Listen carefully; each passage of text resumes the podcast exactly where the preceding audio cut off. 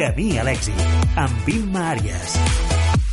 Són les 4, avui és dimecres 30 d'octubre i curiosament no és el Dia Internacional de res, per tant serà el dia de Camí a l'èxit i de la Ràdio Cultura FM. Uh, benvinguts i benvingudes. Ens trobem un dia més a Cultura FM i ho seguirem fent de dilluns a divendres de 4 a 5 de la tarda. A la producció, amb Pau Miquel, Pau Càmera i Nacho Encinas, i la que et parla, Imma Àries, com sempre, encantada d'estar amb vosaltres.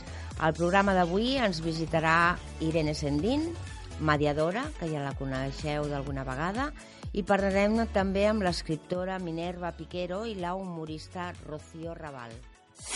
A les tardes de Cultura FM trobaràs el camí a l'èxit. Música, cultura, tendències, emprenedors... Camí a l'èxit, amb Imma Àries. Cada dia de 4 a 5 de la tarda.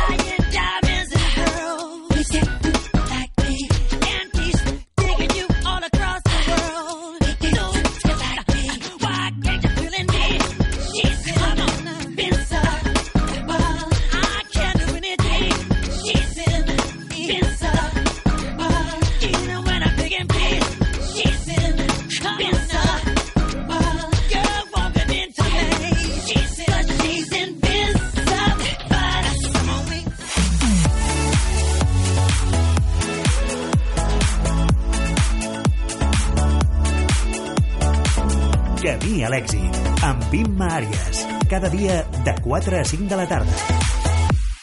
Hem entrat escoltant a Michael Jackson i a la seva cançó Invincible, que compleix 18 anys i és una... Uh, es va estrenar justament el 30 d'octubre de l'any 2001. Felicitats a la cançó i, per suposat, al seu cantant. Ara entrem i parlarem amb Minerva Piquero. Buenas tardes, Minerva. Hola, Inma. Buenas tardes. Buenas tardes. Eh, voy a, a, ver, mm, para que te conozcan los que nos están escuchando, eres una persona que eres nacida en México eh, y que eh, durante muchos años te has dedicado a los medios de comunicación, a secciones sí, del...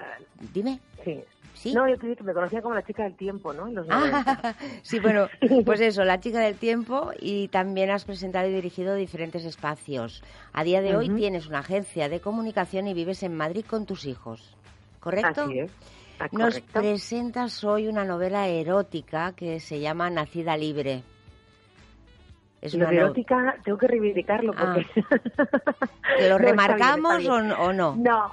Ah, bueno. Habla de sexo. Lo que tengo que decir es que me hace gracia y esto viene a demostrar que el sexo sí es un tabú, tema que me divierte muchísimo porque de 27 capítulos que tiene, 5 ahondan en el sexo. Me parece un porcentaje muy pequeño, ¿no? Comparado con, con toda la novela pero es lo que más revuelo ha levantado, curiosamente. O sea, que el sexo sí sigue siendo un tabú y eso me encanta. Bueno, piensa que el sexo, aunque sea, dices que se, le has dedicado muy poco espacio, pero levanta pasiones, ¿eh? Eso estoy convencida de que ya le han tachado o le han, le han adjudicado lo de erótica, aunque sea una pequeña parte del libro. Lo que pasa es que esa parte del libro está contada con mucho, como todo lo demás, el sexo, al igual que la, que la violencia o el amor o cualquier otra emoción que hay en el libro, está contada con mucho vivo detalle, de manera muy explícita. Y yo creo que sobre todo el, lo que más revuelo causado es que está contado desde, por una mujer, desde el punto de vista emocional y físico de una mujer. Y como yo defiendo, que, que denuncio que está muy eh, masculinizada la sexualidad y que cualquier reivindicación eh, de, placer femenino no es sigue siendo un tabú pues en este caso pues ha hecho un poco más de, ruido no pero vamos por eso eh no por otra cosa y porque seguro que está hecho desde el corazón y desde todo el amor que le has puesto a la novela segurísimo Seguro que sí. Es una historia de mujeres, es mujeres cis, trans, heteros, lesbianas pero sobre todo es una historia de mujeres valientes que aprenden que a pesar de todo lo que han intentado hacernos creer durante siglos, ellas, todas nosotras, nacimos libres para ser quien somos. Efectivamente. Esa sería la definición de tu novela. Las mujeres tenemos, bueno, tengo una hija de 20 años que no que ha nacido libre, es decir, ha nacido con las ideas muy claras. Esa nueva generación de mujeres es muy poderosa, es muy bonita. Pero nuestras madres y, yo que tengo más de 50 años hemos vivido, bueno, nuestras madres fueron muy difíciles y, y, yo pues me ha tocado vivir la transición, ¿no? La parte en la que tragabas con un montón de cosas en las que era lo normal era normal el acoso, era normal un millón de cosas y, luego salió esta campaña del Me Too y todo lo demás. Y luego he tardado pues 30 o 40 años en darme cuenta de que no, de que he nacido libre, de que todos hemos nacido libres para ser lo que queramos ser y como queramos ser y eso incluye nuestra cualquier decisión que tenemos en la vida en cualquier sentido y por supuesto nuestra sexualidad. Pero claro, ese rol ¿no? que nos han encorsetado durante los siglos de un rol social y cultural de dónde cómo debe ser la mujer para ser la mujer correcta que encaje hmm. pues de repente eh, a mí se me empezó a quedar muy apretada la chaqueta. Bueno no sabes como una faja realmente sí, sí llevamos faja. más de una. Pero bueno. se acabó se acabó. Vamos a hacer y decir las cosas de manera coherente, educada. Y por supuesto yo soy muy tolerante. Es decir, yo soy de las que, lleva el lema de vive, deja vivir, ¿no? Entonces, sin atacar a nadie, pero desde mi propia libertad, por supuesto. Esta novela también intentará, seguro, romper con el tabú que representa hablar justamente del goce sexual de la mujer, ¿no? Y romper justo con el cliché de la sexualidad femenina que siempre ha estado sometida a la iniciativa del hombre y puede ser que alguna persona aún lleve la faja puesta y siga pensando que eso es así, pero... Bueno, es que fijaros la literatura erótica en general y cualquier escena, ¿no? Eh, esas fantasías que nos hacen... Eh, siempre es lo mismo, estará de acuerdo conmigo, el hombre maravilloso, poderoso, rico, guapísimo, oscuro. y ella, pues otras unas pasguatas, ¿no? A veces hasta vírgenes, que estoy hablando de la virginidad, que me parece increíble eh, como, un, como, un, como un atributo que no entiendo, eh, inocentes y demás, que descubren la sexualidad o los placeres sexuales en un límite gracias a ellos. Pues no, yo creo que está muy alejado de la realidad. No sé las mujeres que nos están escuchando qué opinan. Y yo he pensado, pues vamos a contar una historia en la que ellas deciden ellas hacen, ella, que al final creo que es bastante real, ¿no? Ah, bueno, tú que tienes esa niña de 20 años, esa chica, esa mujer ya, ah, mujer, ella lo ve de una manera, bueno, no creo que, sepa ni sienta lo que hemos sentido nosotras. No, para eh, nada. Te decir una cosa, cada persona que va leyendo la historia, y claro, dependiendo de dónde venga, ¿no? De su, de su vida, su historia, su edad, su cultura, su educación, recibe, aprecia algo distinto. Pero en este caso, mi hija de 20 años me llamó la atención porque cuando la leyó me dijo, mamá, me encanta la sororidad que llena esta historia y cómo mujeres apoyan a mujeres, salen adelante, sin tener rollos sexuales entre ellas, es decir, a mujeres como amigas. Y es verdad, tenemos una generación delante de mujeres que tienen las cosas muy claras y a mí me hace mucha, mucha ilusión poder contribuir un poquito con esto. Me parece genial. De todas formas, también salen mujeres heteros, que no, no quiere decir la protagonista lo es. La protagonista lo es. Eh, me refiero a que ese, ese espacio de, de, poder tener mm, goce con, con, una persona del sexo contrario eh, no es nada que tengamos que no tener o que decir, pues ahora vamos todo, lo, todo lo contrario, ¿no? No hay más, se, trata de que cada uno haga lo que lo que le haga feliz. Es decir, ni una cosa ni la otra. La protagonista es una mujer hetero de 38 años. No voy a hacer spoiler, pero no mucho, su no, vida, no. su vida, su vida amorosa eh, vuela por los aires por una circunstancia inesperada, absolutamente.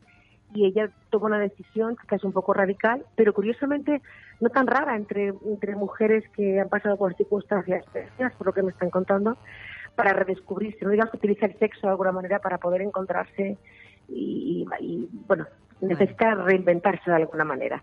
Y en el camino pues hay otras mujeres de, toda condición eh, y orientación sexual, pero la protagonista es una mujer hetero, por supuesto. Yo creo que lo bonito es amarse, es decir, lo bonito es ser, ella de hecho, te digo, hay cinco capítulos de sexo y, mm. y hay 22 que no lo son.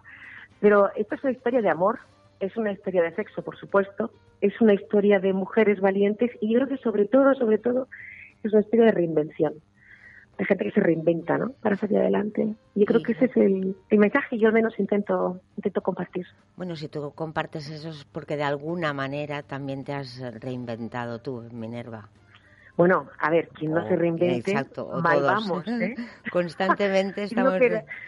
La vida hay que empezarla las veces que haga falta, porque se puede y se debe empezar muchas veces, siempre tantas como necesites o consideres que para ser feliz y levantarte cada mañana y sentir que merece la pena. Si estás bien con tu primera vida, pues adelante, pero yo soy muy inquieta. Bueno, pues gracias a, bueno, a personas como tú y a muchas personas, mujeres sobre todo, que, que, somos inquietas. Realmente nos preocupa y nos ocupa eh, el dar lo mejor de nosotras, el que las personas que lean tu libro o escuchen el programa, pues vean otra forma de ver la vida y también se apunten a este carro de, sentirse nacidas libres, que el título lo dice todo, ¿no? Soy libre de hacer lo que quiera. Sí. Nacida libre es, mira, te voy a, me preguntó alguien, a raíz de Nacida libre, me preguntó alguien hace poco si ya había encontrado mi sitio en el mundo. Y ¿sabes qué, Ima? He encontrado el sitio en mí y a partir de ahora puedo ir a cualquier parte. Eso es lo mejor. que yo creo que de, esto va Nacida Libre, de encontrar el sitio en nosotras mismas, y esto vale también para los hombres, ¿eh? que yo adoro a los señores, a todos, adoro a los hombres. Sí, sí, yo también, pero que no tiene nada de que encontrar un sitio, sí, sí, sí, sí. Pienso que ese amor que dices que hablas en la novela ah, tiene muchas mm, facetas y muchas formas de, de acabarse de acabar saliendo de cada uno de nosotros y depende del momento con quien estés al lado qué más darán, ¿verdad? Si, hay, si de verdad tienes la necesidad de, tocar o de abrazar o de mm, infinidad de cosas que supongo que te han surgido en esos cinco capítulos. Y... Que levante la mano el, el, que no, o el que no, o la que no, se haya callado un te quiero. Por miedo al que, que, que tenía delante saliera corriendo, o sea, asustada. ¿no? Que levante la mano el que no ha dejado volar una pasión, un instinto, físico, sexual, por el que dirán, por el que pensará de mí, por, por prejuicios. Habrá gente que... no pueda levantar la mano, pero es, es, el corsé, es el corsé que, que, les impide y sobre todo que no hay conexión con uno mismo. Y entonces si tú no, no conectas contigo, no te quieres, no te, no te permites darlo todo, evidentemente siempre irás con la precaución, no te dejarás llevar por el momento y no disfrutarás de, nada, ni de nadie. Claro. En esas... Yo no pretendo... Dime, No, no, adelante No, no pretendo representar al colectivo. Hay una protagonista que es una mujer transexual, no representa en absoluto al colectivo trans, es un personaje de ficción, igual que Cora, la protagonista, pero lo representa a todas las mujeres. Pero, vamos, la pretensión primera es la de entretener, pero sí es verdad que hay un trasfondo de rebeldía por mi parte que estuvo muy latente al escribirla y, lo que más me divierte es la idea de poder encontrar otras personas afines a esta locura y que la compartan conmigo, ¿no? Pues nada, que se propague por allá donde vaya, Nacida Libre, esta novela erótica. Y una pregunta que te quisiera hacer antes de finalizar nuestra mini entrevista, pero suficiente para hablar de, de lo que bueno de lo que tú quieres y por supuesto de escucharte yo con mucha atención. Esos cinco capítulos donde tú Em, dejas ir, quizá por experiencias propias o quizá por, por intuición o por, no sé, eh, ¿cómo los has vivido escribiendo cinco capítulos eróticos donde hay detalles Bueno, la protagonista vive situaciones que yo no he vivido, no he estado en esos lugares donde ella ha estado, mm. pero bueno, afortunadamente hoy en día es muy fácil conseguir documentación, eh, entrevistarte con gente, la parte de documentación fue, fue sencilla. ¿Y cómo lo he vivido? Pues como he vivido toda la novela, tengo que decirte que no está basada en hechos reales, pero sí está absolutamente basada en emociones reales. Y dicho esto, cuando me he puesto a escribir cualquiera de las situaciones, me, he metido completamente en el personaje, he intentado sentir lo que sentía ella y contarlo desde, desde esa verdad. Así que me lo he pasado muy bien. Muy bien, pues me alegro un montón. Nosotros también nos lo estamos pasando muy bien contigo, Minerva. Gracias. Y te deseamos, eh, bueno, que sigas ahí en Madrid con tus hijos, que es lo que puntualizas y que supongo que te... Nos veremos muy pronto, porque me encanta, me encanta Barcelona. La verdad es que esas ciudades son las que me puedo perder. De hecho, la novela empieza en Barcelona. Fíjate, pues tienes que venir por aquí. El primer capítulo protagoniza, sí, sí, está en Barcelona y todo empieza en Barcelona. Así que es un punto, es una referencia para mí y un punto de partida. Esta ciudad que amo es muy importante. Pues en cuanto estés por aquí nos lo haces saber y vienes en persona, que así te conoceremos aquí el equipo y yo misma, te abrazamos y te deseamos lo mejor, Minerva. Que vaya todo muy bien. Gracias a ti. Un beso grande. Hasta luego. Adiós. I'm gonna be it tonight. You can be cool, you can be shy. Say what you want, say what you like. Cause ooh, your body talks, your body talks. Ooh, ooh, your body talks. You can pretend you don't wanna know. But I be the sun, of your head to your toes. Yeah, you don't need to say a word. Cause your body talks. Your lips are a conversation. That face is a song.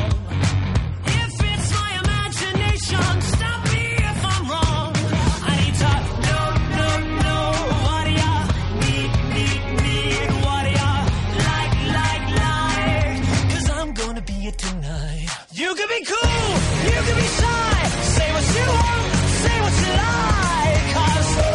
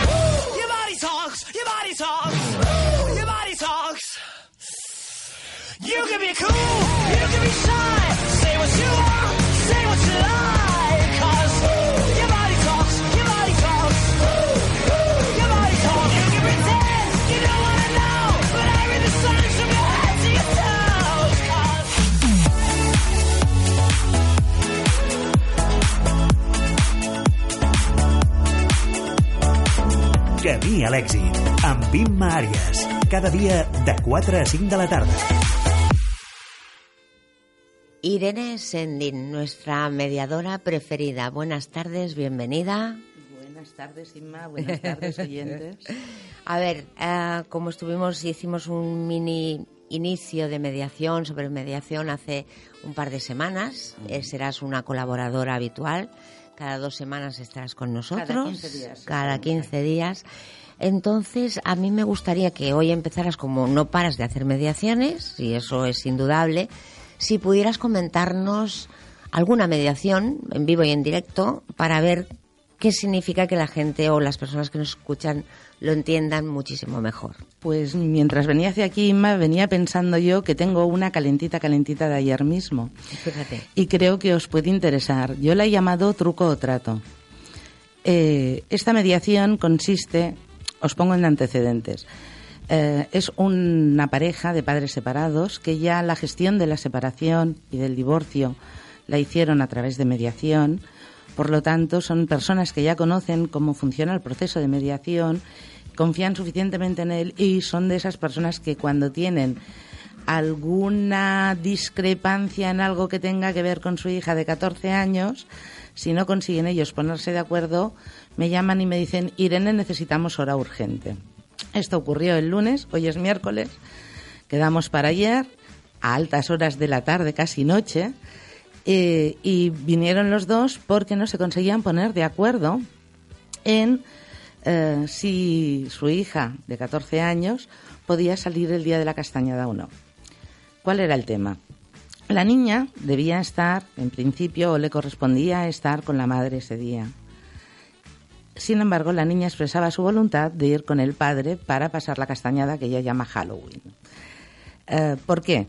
Los antecedentes son el padre es más permisivo a la hora de las salidas de la niña y la madre más restrictiva. El caso es que teníamos a una adolescente enfadada mucho, muchísimo, a un padre que decía no veo el problema y a una madre decía que no tiene edad suficiente. Fíjate. Entonces vinieron al espacio de diálogo, estuvimos, cada uno expuso el qué, incluida la niña, con 14 años. Mm, entendí en aquel momento que era importante, ya que le afectaba a ella, que el compromiso que pudieran adoptar sus padres ella lo recibiera de buen grado. Estuvieron hablando. ¿Qué se les preguntó? Pues primero, ¿qué es lo que cada uno de ellos alegaba para decir sí quiero que esté conmigo, no quiero que esté conmigo? El tema, bueno, pues en principio la madre tenía una posición muy cerrada, que era, no, no, a, llamémosla Blanca, a Blanca le toca estar conmigo y conmigo no va a salir. Saldrá de 8 a 9, pero a las 9 la quiero en casa, porque solo tiene 14 años. ¿Os podéis imaginar todos la cara y el grito de la niña? Me imagino. De Blanca. Sí. Espectacular. Blanca estaba, pero no, porque todas mis amigas salen y yo no, y soy la única. Es que no lo entiendo. Además, cuando estoy con papá no pasa nada. Hubo que frenar a Blanca porque si se pone en ese estado, ¿vale? Los demás no pueden hablar y sobre todo, lo más importante en mediación, no se pueden escuchar. El padre decía que, hombre, si bien solo tiene 14 años, él cree que es suficientemente responsable como para poder salir con sus amigas un rato. No estaba hablando el padre de hasta las 3 de la mañana, ni las 4 ni las 5. Estuvieron exponiendo cada uno su posición aproximadamente un cuarto de hora, 20 minutos. Y entonces les hizo la pregunta, yo, bueno, si hemos entendido bien, los dos veis bien que Blanca salga un rato con sus amigas, el tema está en la franja horaria en la que ha de salir Blanca. Le preguntamos a Blanca. Hombre, pues yo de las nueve de la noche, hora que quería la madre que volviera, de las nueve de la noche hasta la una. ¿Imagináis todos la cara de la madre? Sí, sí, sí, la estoy viendo. La estás viendo. Eso es imposible. Pero entonces el padre dijo, no, Blanca, eso es demasiado. La cara de la madre cambió. Estaban solo intentando fijar un margen horario. ¿Vale? Cuando el padre y la madre consiguieron entender que la necesidad de Blanca era salir con sus amigas, que sí que era una niña responsable. Buenas notas, no fuma, no bebe, aparentemente tiene razonables buenas compañías, etcétera, etcétera, que era lo que argumentaba el padre. La madre entendió que a lo mejor las nueve de la noche era un horario para P3, no para segundo de secundaria. Pero fíjate cómo se desbloqueó por completo todo. Se desbloqueó en un momento. Cuando el padre le dijo, hombre, eso es demasiado, la madre dijo, ah, o sea, no va a hacer lo que le dé la gana a la niña. Incluso la niña, me imagino, que al darse cuenta de que papá y mamá estaban eh, de acuerdo en algo, en un punto, mm, también debió cambiar la, expresión. Bueno, seguía, seguía, no, no, estaba calladita, pero la cara era un poema.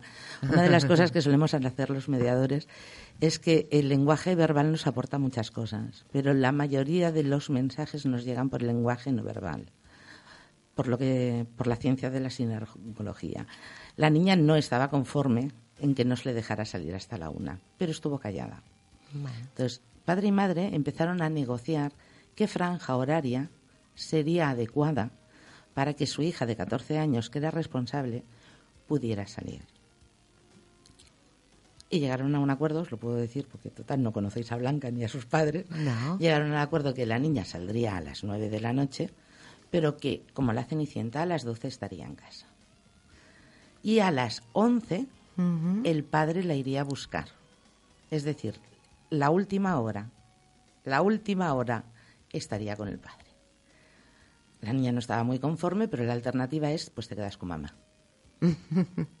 y ahí es donde... Entonces la niña dijo, vale, de acuerdo, prefiero hasta las 12 y la última hora nos acompañas tú.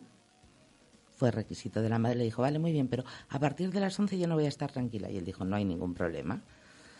¿Dónde vais a estar? Vamos a estar por aquí. Pues mira, yo voy a estar en X, ¿vale? Tomándome una cerveza y controlándoos. ¿De acuerdo? De acuerdo. Se cerró. En tres cuartos de hora, los padres que eran, pues la niña no sale, pues la niña sí sale, pues no se va contigo, pues se queda conmigo, pues ahora tú, mm, pues me debes un día de festivo, lo quiero ahora. Bueno, un follón, ser infinito ese, un follón No, no, la niña se hubiera quedado sin castañada, mm, todo el mundo enfadado. Al final la madre dijo, pues me viene estupendo que se vaya a tu casa. Porque mis amigas habían preparado X y yo aprovecho y les digo que sí voy. Fíjate cuántas cosas. O sea, un, un, sentarnos a hablar con calma en un espacio neutral, que eso es lo más importante. A mí me dicen, ¿puedes venir a casa a hacer una mediación? No. He hecho mediaciones en un parque, en un bar, en un restaurante, pero en casa de cualquiera de las personas nunca jamás. Porque de alguna forma el entorno de seguridad ha de estar. Y la casa de cualquiera de ellos no es un entorno seguro el tener un entorno seguro en el que poder hablar. Una persona que frena de alguna forma si hay una salida de tono, se levanta la voz, si hay una falta de respeto, si hay gestos bruscos. El mediador frena todo eso, no consiente, establece unas normas cuando se sientan a mediar. El caso es que al final la madre dijo la frase que a mí me encantó, dice, bueno, al final parece que en este trato no hay truco. Por eso lo has comentado. Yo mm, digo, pues nada, esta es la mediación, truco o trato. Pero para que en un trato no haya truco, ves a mediación, seguro. Pues fíjate que mm, se me ocurre a mí pensar cuántas familias contando que existe esa mediación y personas mediadoras capaces de poner paz o de reconducir una situación que hubiese sido grave para todos, porque hubiesen estado incómodos los tres, fuese cual fuese si no llegábamos al punto que tú conseguiste llegar, ¿no?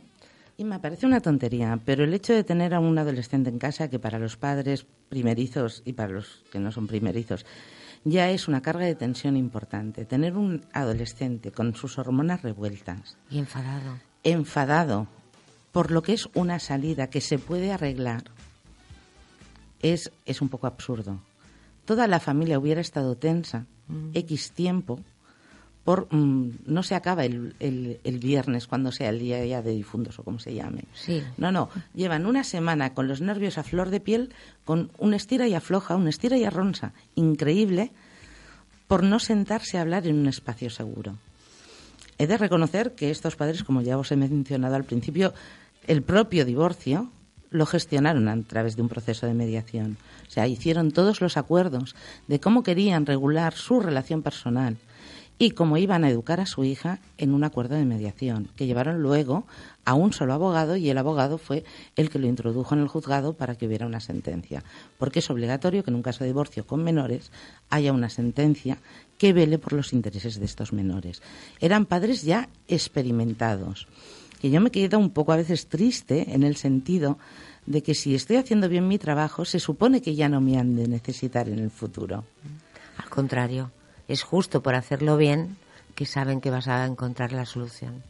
Yo ahí tengo mis dudillas, ¿eh? aún me encantaría poder tener la capacidad de enseñarles a comunicarse sin que yo tuviera que estar presente. Eso es lo ideal. ¿Por qué te, preocupa el que te cuenten contigo? No, no me preocupa, me encanta, porque yo vivo de esto, o sea, yo encantada de la vida de que vengan. Pero me da la sensación de que no he conseguido acabar de darles esas técnicas de comunicación entre ellos que les faciliten también es cierto que él, el padre, me dijo, no, no te equivoques. Venimos cuando no somos capaces, pero el día a día de nuestra hija lo gestionamos muy bien. ¿Vale? Y eso es porque cuando nos sentamos contigo en el inicio de los tiempos, entendimos muy bien que lo importante es que nuestra hija nos vea funcionar juntos aunque no seamos pareja. Sí, sí. Eh, tú sembraste esa semilla que les hace actuar de forma cordial la mayoría del tiempo.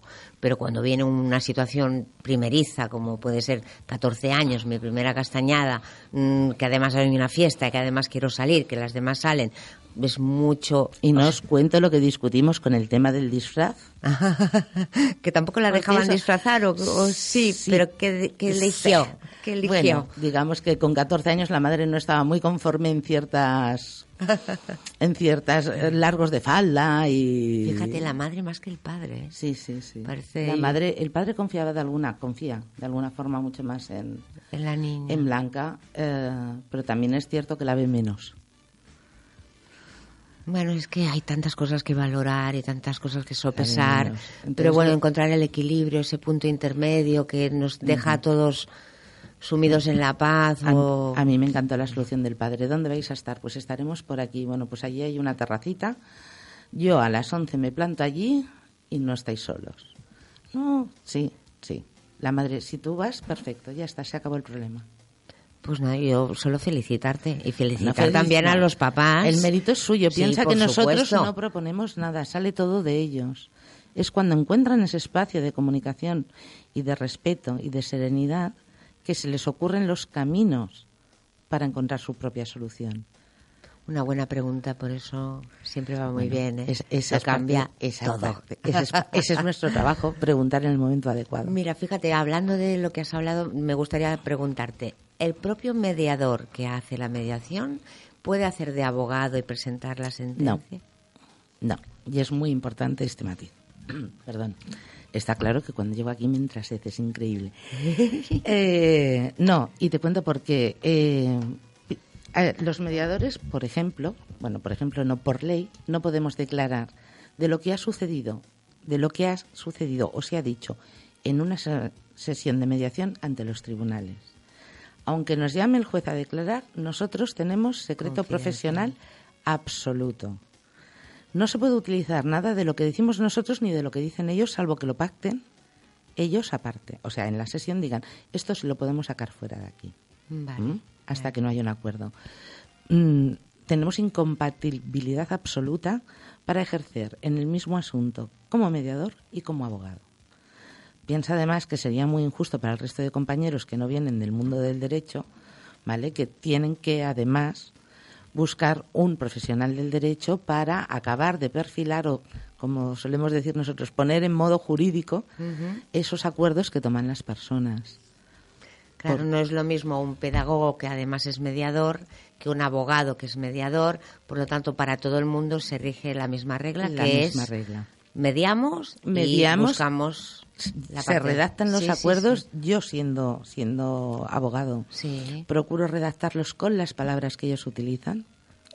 Para el trabajo no. Ah no. No podría redactarlo en modo jurídico pero entiendo que eso no es mi función. Ah, vale. mi función es la del mediador. Vale vale. No pensaba que decías lo redacto en forma jurídica para ayudar al abogado. No no, vale vale. Yo sí los puedes arreglar pero no lo no lo pongo en modo jurídico ¿vale? Son sus palabras. Luego han de ir al abogado a darle forma jurídica, no en el caso de ayer. No. ¿Vale? Hablamos, el caso de ayer con el acuerdo y el acta final que se llevaron, de decir, hubiera bastado un apretón de manos, pero le dimos la forma de acta final. Bien. Para decir, hemos acordado que el día 31 Blanca va a ir a tu casa a tal hora, se va a vestir en mi casa, irá vestida a la tuya, si supervisa la madre el largo de la falda, que luego la niña se subirá en el ascensor. No nos engañemos, eso también se lo dijimos. Luego, etcétera, etcétera, etcétera. Lo, lo plasmamos en un acta final. Ese acuerdo no es necesario que pase ni por un juzgado, ni por un notario, ni por nada. Es una situación puntual de un conflicto que se soluciona hablando, como casi todos los conflictos. Como casi todos los conflictos. Pero cuando hace falta que ese acuerdo pase por un juzgado, entonces es imprescindible un abogado.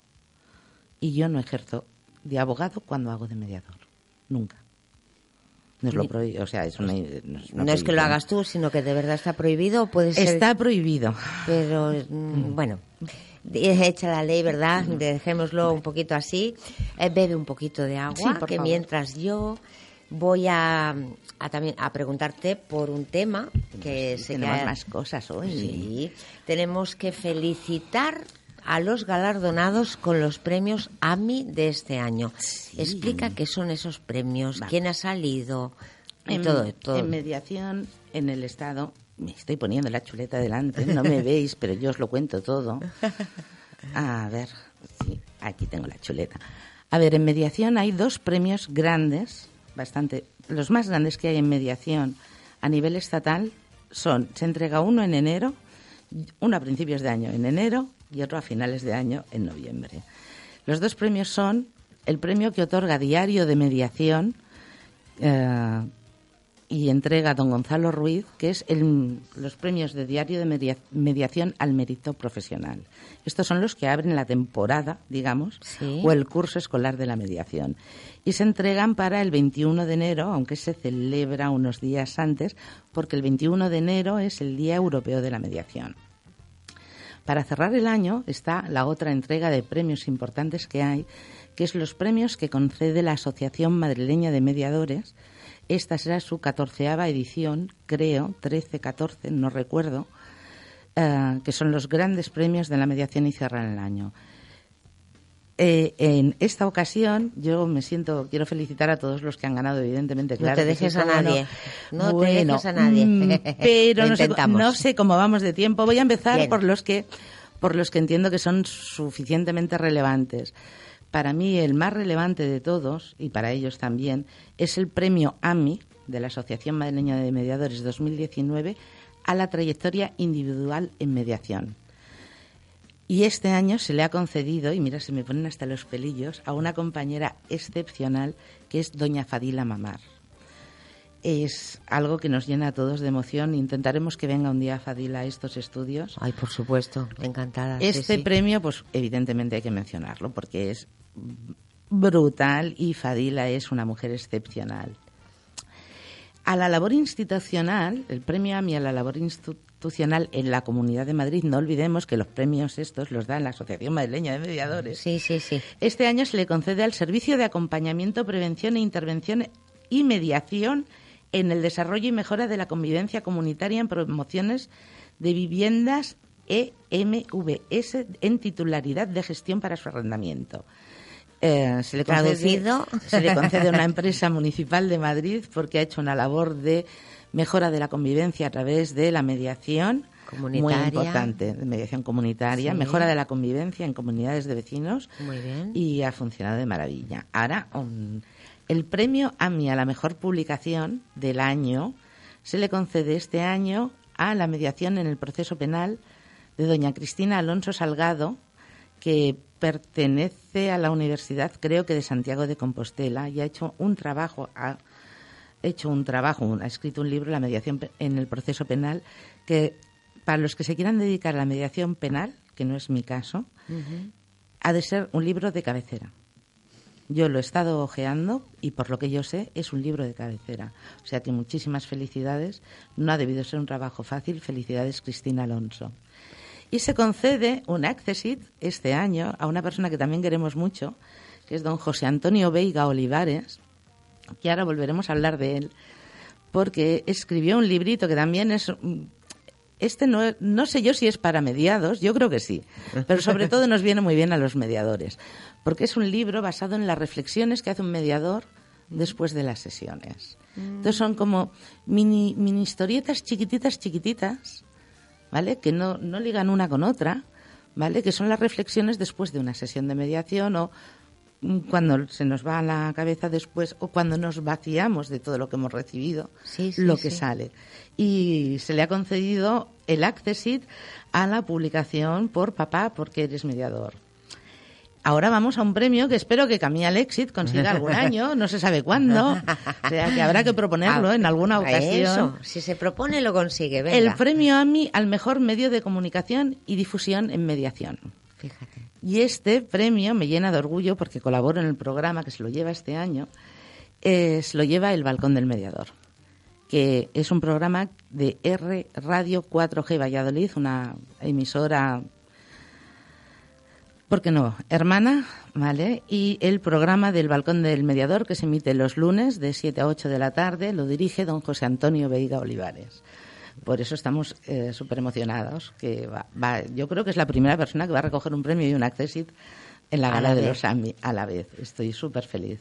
No se nota que lo quiero mucho, ¿verdad? sí, que se nota. sí, que se Estás en Valladolid muchísimas veces. Pero no por él, que en Valladolid ah, hay una gran escuela de mediadores. Ah, fíjate. Es, es algo impresionante. Los mediadores en Valladolid tienen una potencia que se nos escapa cuando no conocemos. Hay zonas del Estado español que tienen un, un gran conjunto de mediadores que han de ser visibilizados y no se les visibiliza lo suficiente. Pero ¿por qué no son una ciudad, dijésemos, como lo podría ser Barcelona o Madrid o... Mm, yo sé, por el nombre. Hemos quedado que cada 15 días, ¿vale? No te haré preguntas raras. Vale. No, no, no, no, me, pregunta, me gusta hacer todas las preguntas raras que quieras. Pero cada pregunta que tú me haces no nos da para media hora. Ya. Nos da para es mucho que me emociona la. Bueno, sabes que me encanta. Sé que te encanta. Y sé que es un recurso a tener en cuenta Fíjate, hasta para una castañada. Para una castañada. Bueno, y cuando lleguen las Navidades, yo el año pasado os lo digo. Luego seguimos con los AMI, ¿eh? No os libráis. Ah, eh, el año pasado me decían, mm, pero digo, yo en Navidad trabajo muchísimo.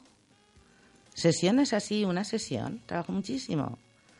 Por, mm, el convenio dice, los niños quieren. Por familias que están, las parejas unidas, vienen por las cenas de Navidad yo he tenido en mediaciones un plano de la mesa de cómo van a sentar a la gente. Hasta ese punto llega. Hasta ese punto.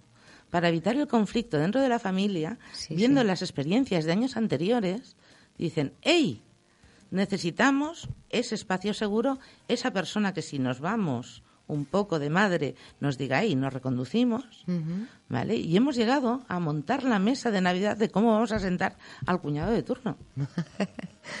Sí, sí, a ese que, hay que controlarlo, vamos. ¿Para qué sirve la mediación? Es que no, no nos podemos ni imaginar para qué la gente la necesita. Sigue con el tema de AMI que... que... ya vamos justitos.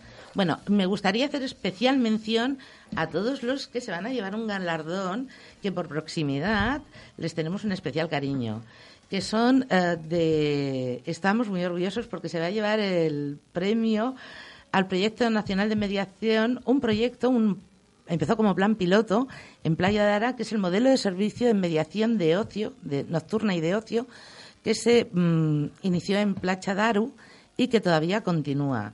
Y van a recoger el premio como padres del proyecto, ¿vale? Don Xavier Pastor y don Eduard Carrera.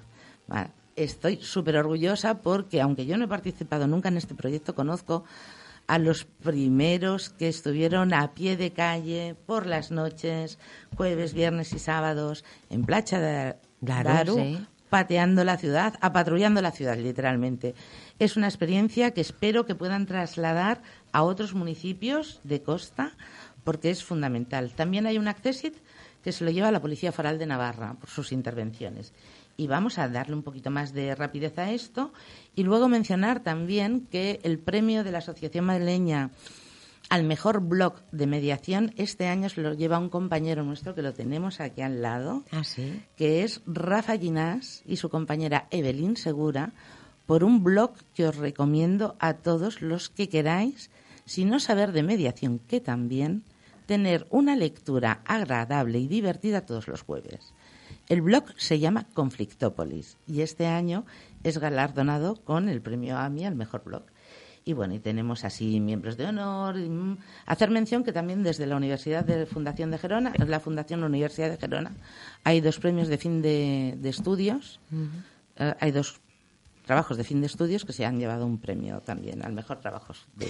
¿Me permites que te que comente que te llevaste tú algo el año pasado? Sí, nosotros, bueno, yo sola un equipo, un equipo, eh, un, cinco compañeras mediadoras de diferentes puntos del Estado, de Valencia y de Alicante en concreto, y yo de Barcelona, eh, fuimos galardonadas con el premio, con el Accessit a la creatividad y al compañerismo porque montamos una suficientemente grande como para que decidieran crear los accessits que no había habido nunca para dárnoslo eh, de difusión de compañerismo, de creatividad y partiendo siempre de la base, no solo este grupo, sino un grupo mucho más amplio, de que juntos sumamos. Seguro. Y sumando multiplicamos. Fíjate y de eso se trata, ¿eh? La gota justo de aceite que se, hace grande, grande. Nos veremos justo antes de la gala, pero el siguiente programa después de la gala ya os contaré los cotilleos, lo divinas que van las mujeres y los guapísimos que estaban los hombres. También, también. Sí, sí, el 14 nos vemos en Madrid, vamos todos, seguro. Pues será un día, bueno, no estaré yo contigo, pero sentiré esa presencia de, Te mandaré la energía. Exacto. Has dicho una cosa antes, y permíteme porque nos conceden un poquito más. Fíjate si, si esto da de sí y del interés que, que provoca, que no tenemos unos minutitos más. Y a una cosa que has comentado antes, un par de cosas, si son de aquellas largas que dices sí, man, no, porque hasta la semana que toque no puedo, lo dejamos así. Si puedes contestar mm, de forma más resumida, pues cuando has dicho que hay unas reflexiones después de cada mediación que son únicas, intransferibles, que son para el mediador, ¿crees que esas reflexiones provocan cambios en la persona como ser individual? A ver, son reflexiones íntimas y personales. Yo como mediadora, después de una sesión, sea, sea intensa, es decir, sea una sesión muy complicada o parezca más sencilla, eh, lo que yo llamo modo mediador es decir, todos mis sentidos y todo mi yo está concentrado en eso. Y voy absorbiendo todas las realidades que se ponen encima de la mesa, sin cuestionar ninguna, sin juzgar ninguna. ¿Vale? Todo eso te carga de un montón, no solo de energía, sino de historias que luego tú tienes que vaciar porque no son tuyas. ¿Mm? Entonces, después de una mediación, yo difícilmente en palmo dos salen unos, entran otros. Primero, porque no sé cuándo van a salir.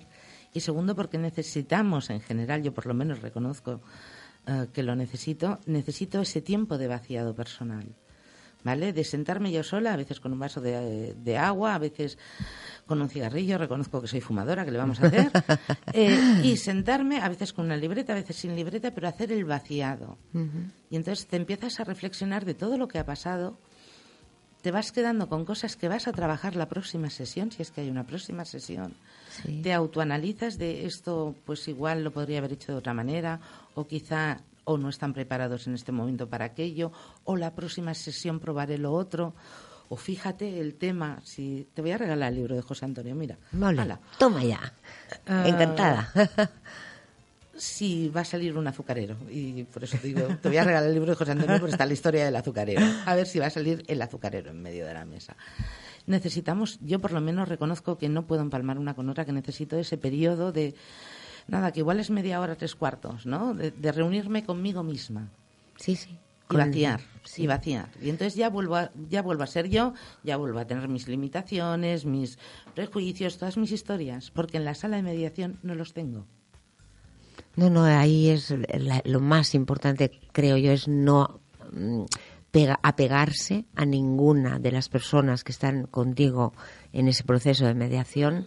No hay mm, que juzgar a nadie, no hay que preferir a nadie y sea el tema que sea, sobre todo, sobre todo, mm, estar siempre, bueno, en una pos bueno, claro, es que eso, que eso te hace grande yo, yo, es una profesión que realmente enriquece de una manera brutal. A ver, lo que es cierto es que te cambia la vida.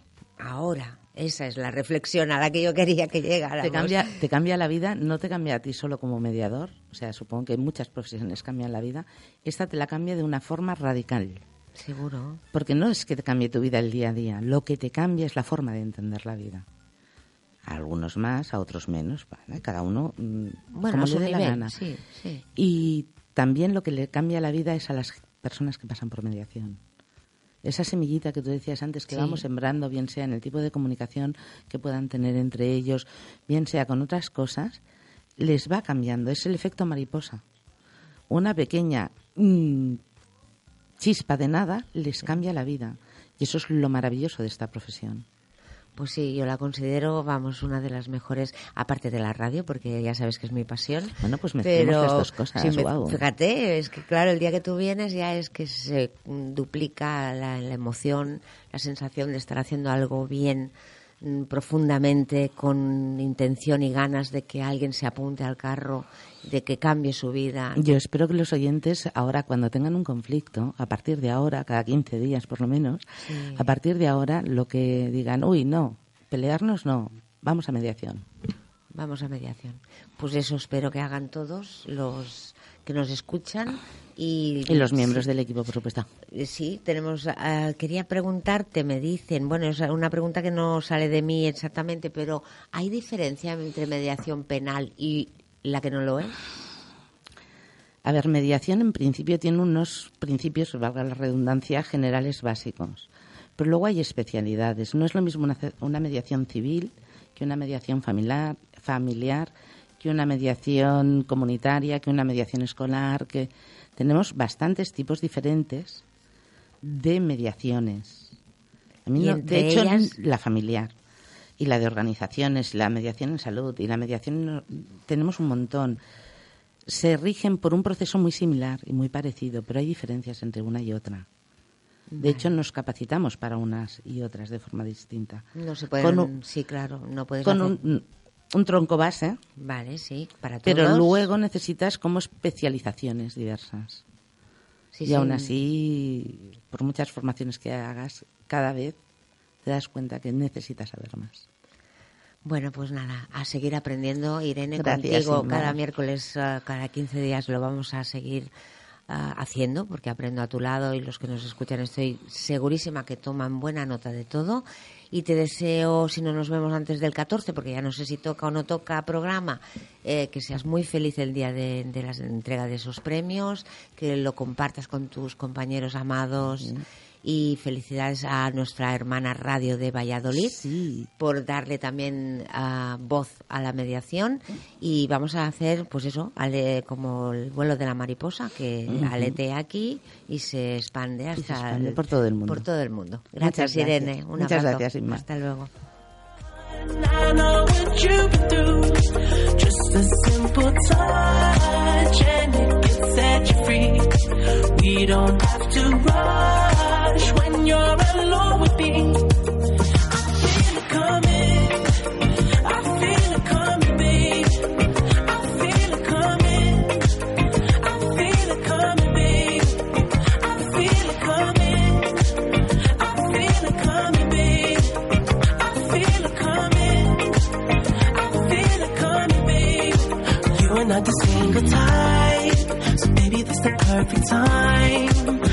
trying to get you high.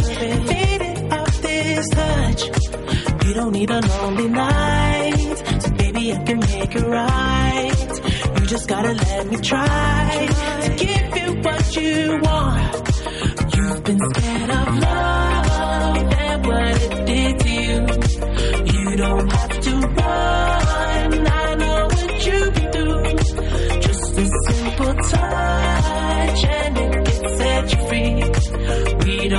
to rush when you're alone with me.